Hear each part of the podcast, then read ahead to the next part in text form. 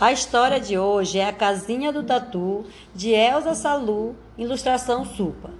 Ao ver que o Tatu estava construindo uma casinha muito simples ao lado de seu palacete, a raposa disse com jeito arrogante: Não quero casebre de pobre perto do meu palacete, que é digno de um rei. Senhor Tatu, vá dando um fora daí.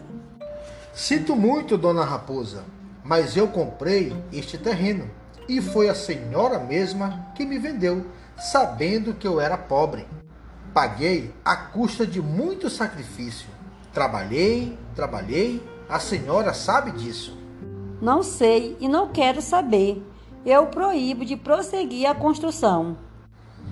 Ora, dona Raposa, deixe de ser maldosa. Esta é a minha propriedade. É aqui que vou morar. A senhora não tem como me proibir. Ah, é? Pois então vamos ver. Vou falar com o Rei Leão. Ele saberá o que fazer com o seu casebre, senhor Tatu. Disse a raposa, bufando, e bateu a janela ao fechá-la. Você quer saber o final dessa história? Não perca o próximo episódio.